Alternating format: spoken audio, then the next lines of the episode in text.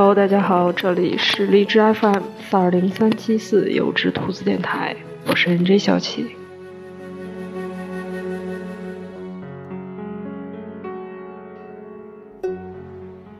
今天给大家带来的这篇文章来自李泽林的《你去了英国》。我再见到他时，他提着 LV，一身名牌。带着一个金贵的女士表，多了一分女人味和几分成熟。十五岁时，我站在楼道里，跟所有的小伙伴挥着手，送他们升入了初三，决定留下来再读一年初二，但不是由我决定的。老师对我说：“别人不交作业一次扣五分，操行分，可是我对你已经很宽容了。”你每次不交作业，我只扣你零点五分，可你还是不及格，只能留级了。说完，忧愁地看向窗外。我穿着中山装校服，随着他的目光，一起忧愁地看向窗外。灰蒙蒙的天空，点缀着几片当年的霾。几秒过后。我点点头，觉得老师说的是有道理的。毕竟学校有学校的规章制度，况且学校不可能把我永远留在初二吧。想通这点以后，我欣然留级。又一年初二，我又被安排在靠近后门的卫生角。刚刚留级下来的那段时间。侥幸升上了初三的那群，不知道为什么操行分能及格的校内知名不良少年，常常会逃课下来，在我们班后门的玻璃上探着脑袋来围观我。围观完后，会一起大声喊我的名字，让我出去抽烟。每当此时，同学们都会集体转过身来看着我，老师的眼神更是让我觉得能喷出一道闪电秒杀我。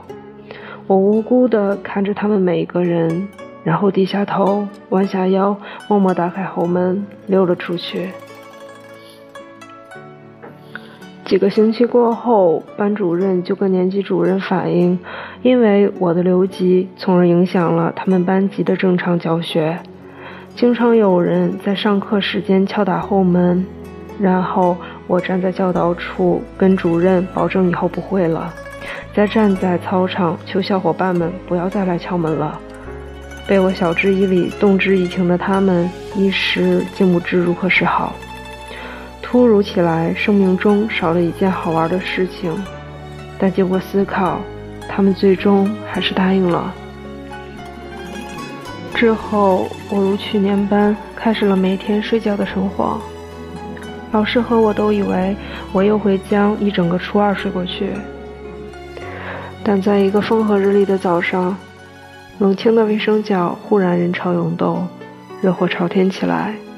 我带着起床气，正准备怒斥大清早就要来拿工具搞卫生的同学，结果抬头一看，是个身材高挑的女生，小眼睛、小鼻子、小嘴巴，可怕的是连胸也小。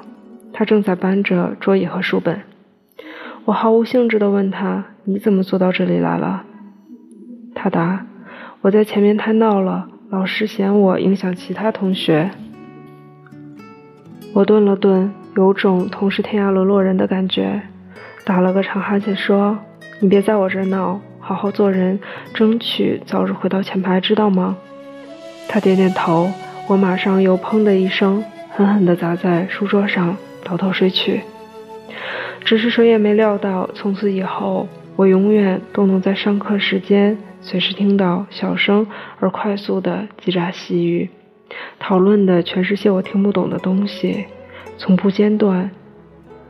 一度让我感觉全世界都是这女生的声音。下课时更经常被一阵阵狂妄的笑声惊醒。这女生的声音又尖又细，我从客气的提醒她到破口大骂、怒目而视，但她就是忍不住的要说话聊天。面对这么一台聊天永动机，我甚至有时会不知所措的委屈。在一天放学时，我和老狗走在路上，我说：“狗哥，前面来了一个傻逼，每天叽叽喳喳，搞得我觉都睡不了。”老狗说：“打他。”我说：“女的。”老狗一听，停下脚步，点起一支烟，特别严肃地看着我说：“你这样想就不对了。你告诉我，什么叫做男女平等？”我心想：“男女平等？”老狗，你晓不晓得也要讲究男女平等？我皱着眉头问：“怎么说？”老狗把烟往地上一砸：“女的还不是一样打，而且打得更重。”听完，我整个人都石化了。在这么一个明明大家都没有三观的年纪里，一旦身边某个人假装有，那么身边的人就全会被感染。我刹那间恍然大悟，觉得确实是这么个道理。所以那天之后，我们班的卫生角经常能看到一个少女聊天，聊着聊着，整个人突然往前一倒，然后惊愕地转过头看向身后的少年，他椅子后背全是我的脚印。过了几天，我发现他开始背着书包上课。为了减震，我抬起一脚蹬过去，他也就停顿了那么几秒，回头看看书包，然后继续跟身旁的人聊天。我看着天花板，感到很无助。我逐渐变本加厉，每逢下课就组织一大群小伙伴用纸团围攻他。他虽单身力薄。也仍然一手护头，一手捡起砸向他的纸团还击，欺负他就成了我们的一个乐趣。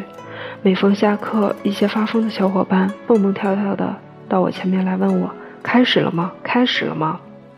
但实际上，由于他的顽强和不屈服，我心里有一股强烈的挫败感。平时大家都对我毕恭毕敬，觉得多看我一眼就会被我杀掉，对此他却毫不理睬。在又一个课间，我一改往日的嚣张跋扈，我说：“我们一起下去买东西吃吧。”看我第一次对他这么客气，他突然露出了一点羞涩的表情，然后默默地站起来，跟我走出了教室。走过阴暗的医务室楼道时，我忽然大喊一声：“弄死他！”瞬间，两边涌出十几个人，无数个纸团飞向他，他愣在原地，被砸得劈头盖脸。看得我兴高采烈的哈哈大笑。老狗抓着一个纸团飞向他，啪的一声，正好砸在脸上。直到这时，大家才发现他一反常态的没有还击，也没有说话。突然，楼道变得安静下来。他突然抬脚飞向老狗，老狗整个人摔了出去。老狗以强壮著称，五年级丢失新球，比体育老师还远。初中以后还创造了校纪录。打球时面对激烈的碰撞也从不倒下，从不动弹的他，这一摔让我们叹为观止，全站在原地张着嘴。然后他从我身边走过时瞟了我一眼，这时我才发现他的眼睛是红的，满是委屈。我怔住了，他收回目光，低下头走了。而那个对视让我有一种说不出的奇怪感觉。我那时其实是一个调皮而善良的男生，调皮过后才突然想到，其实她也是个女生。但因为交友不慎，听信了所谓的男女平等、女打更重理论，导致我差点丧失了人性，一股内疚感涌上我的心头。我对老狗说：“其实它刚刚哭的时候还挺可爱的。”老狗一句话都没说，估计还沉浸在那无法解释的一角中。那天之后，他得了一个外号，叫大力娇。娇是他的名字，大力是因为他很大力。那天过后，我再没欺负过他了。虽然还是经常会骂他，但他也敢还口了，因为他大概知道我对他有迁就之情。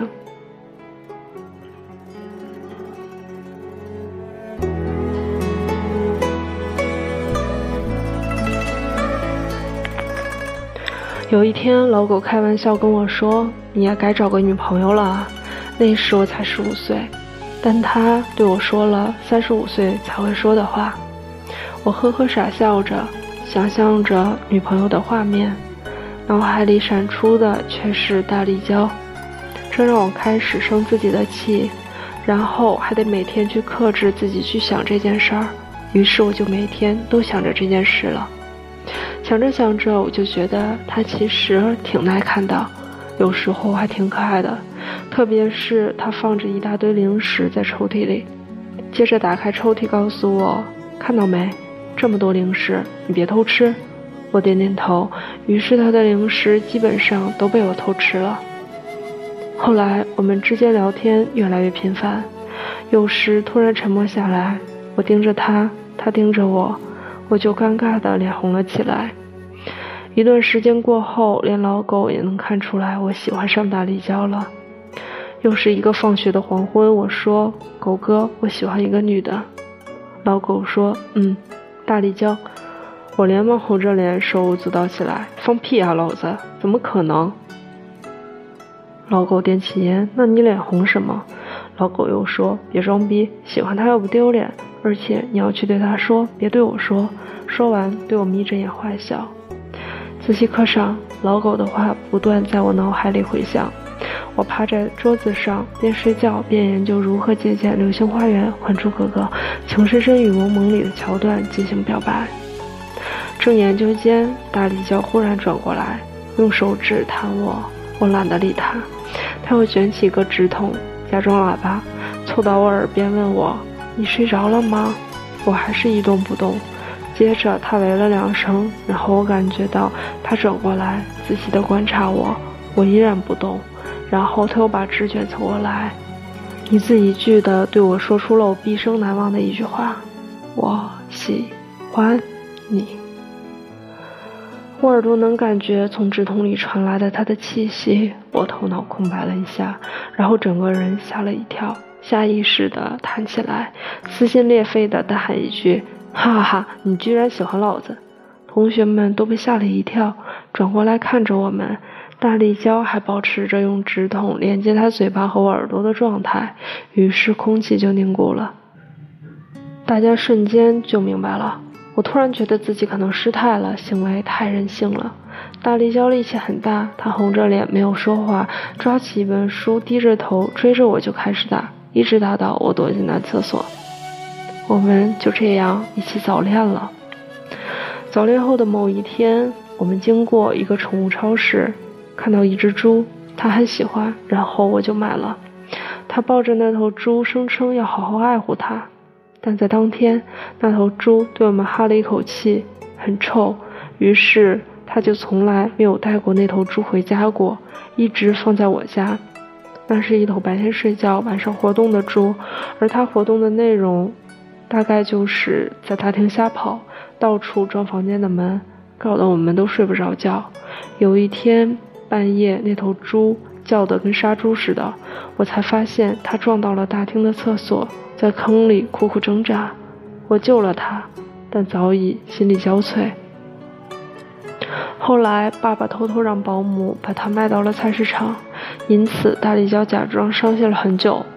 那些日子里，我和大力娇时常放学走在市中心的步行街，到处瞎逛，还在情人节一起吃了个泡汤。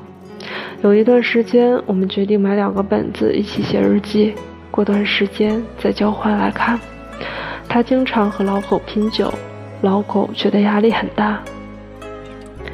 当有一天我爸看到他时，问我他是不是个弱智，当时没有“萌”这个词，我很难解释，因为他经常会说一些现在想起来很傻的话，也会做一些现在想起来很傻的事，比如找不到一直抓在手上的电话，又比如找不到电话时一着急用力的甩甩手，电话飞了出去。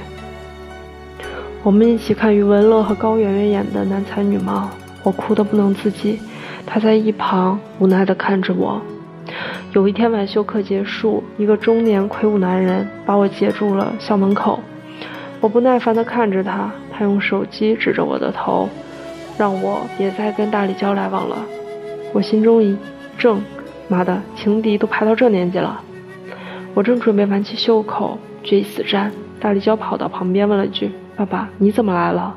然后大力娇的爸爸训斥了我很久，大概内容是：你这么一个不务正业、平时上课都找不到人的少年，别带坏了我家女儿。我义正言辞地说：你不能因为成绩好坏判定一个人的好坏。他爸反问我：那用什么来判定？对啊，那用什么来判定？那个年纪里，我倔强的扭头就走。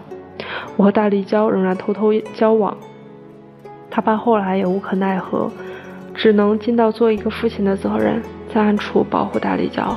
比如我和大立交一起看电影，散场时猛然发现他爹蹲在最后一排，偷偷窥视我们，吓得我惊出了一身冷汗。十五六岁时，其实没有人懂爱是什么，但大家都自以为自己懂。至于未来是什么，没有一个人知道。由于没心没肺，所以两个人才能出于最单纯的动机待在一起。也因此，我们从来没想过初中毕业时会怎么样。初中毕业后，爹娘决定把我送去海口上高中，因为他们希望我远离那里的环境，看能不能好好做人。那个暑假，我们心里都像压着一块石头，却又像早已达到了默契。在那段日子里，绝口不提将要分隔两地的事实。我们只是如往常一样和朋友待在一起，欢度最后的时光。那个暑假是我唯一一次感觉要倒数着过日子的日子。终于到了临走前一天晚上，我们站在路边，我假装潇洒的把脖子上的玉取下来，掰成两半，一人一半。我说这样日后我们就能相认了。他点了点头，把那半块玉放在手里，看着我，跟拍戏似的问我：“那以后我们怎么办？”我故作潇洒地说：“有电话呀。”他又问：“那怎么见面？”我又傻笑着说：“放假了我就回来了。”我们就再也说不出一句话了。最后，我送他上了回家的车。我看着那辆黄色的的士越走越远，眼睛就红了。那天回到家。父母看着我没有如往常般手舞足蹈的载歌载舞的飘进门来，而是沉默不语，双眼通红。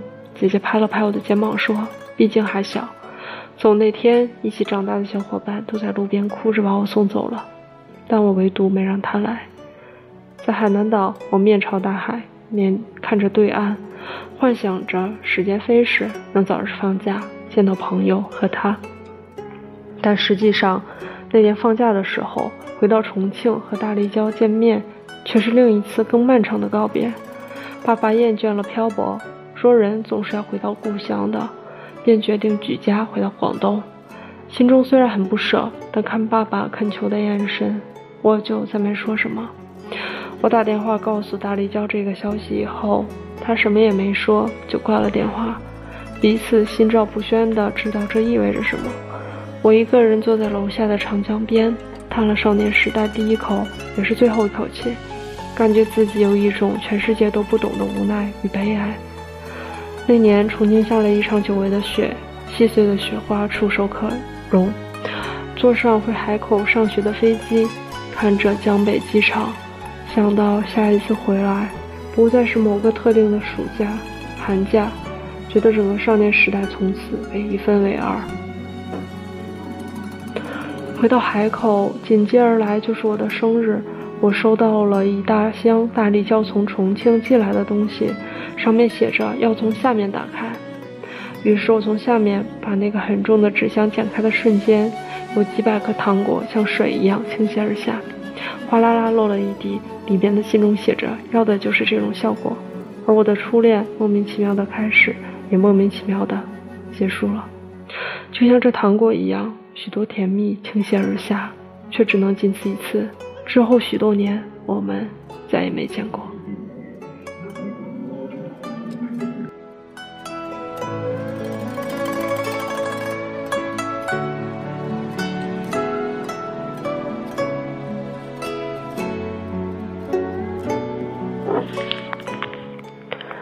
时光飞逝，大四时我去了北京实习。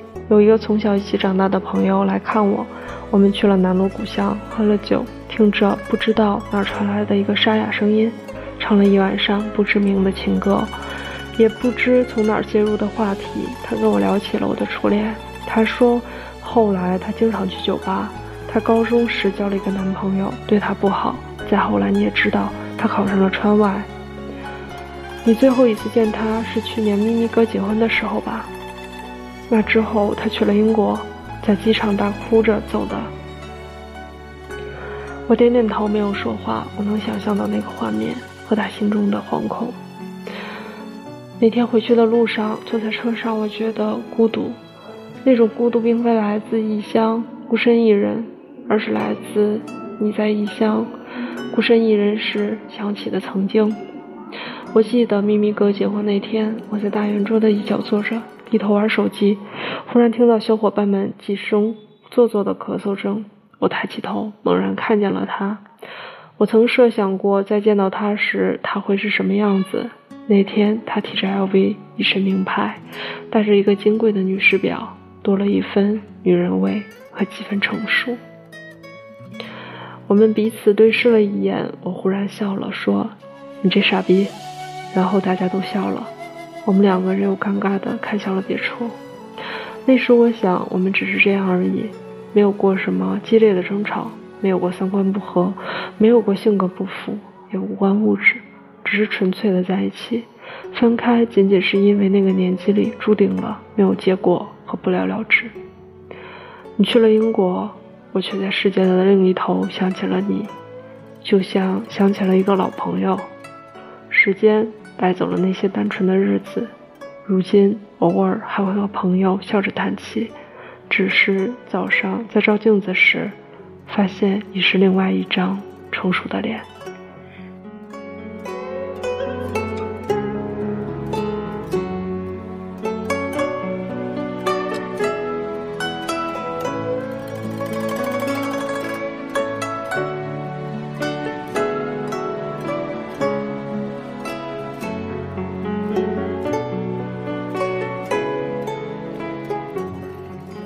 这里是荔枝 FM，有只兔子电台，我是 NJ 小启，感谢收听，再见。时光暮色苍白，旧铁皮往南开，恋人已不在，收听浓烟下的诗歌电台，不动情的咳嗽，至少看起来归途也还可爱。琴键少了子弹，再不见那夜里听歌的小孩。时光匆匆独白，将颠沛磨成卡带，已枯卷的情怀，踏碎成年代。呜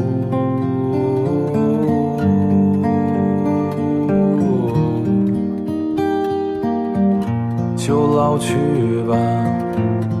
孤独别醒来，你渴望的离开，只是无处停摆。就歌唱吧，眼睛眯起来，而热泪的崩坏，只是没抵达的存在。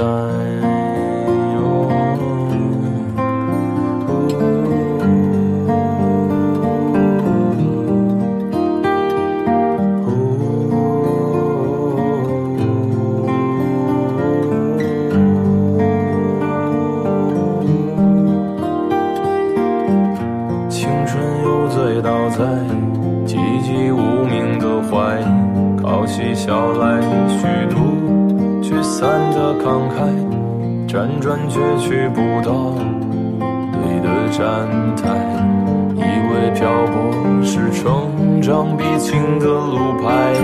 你迷信岁月中那贫瘠的未来，像遗憾季节里未结果的爱，弄脏了每一页诗文最疼痛的告白。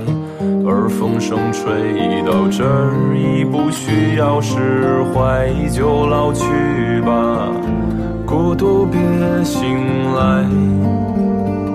你渴望的离开，只是无处停摆，就歌唱吧，眼睛眯起来而热泪的崩坏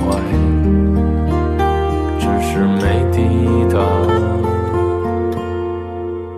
的存在。哦。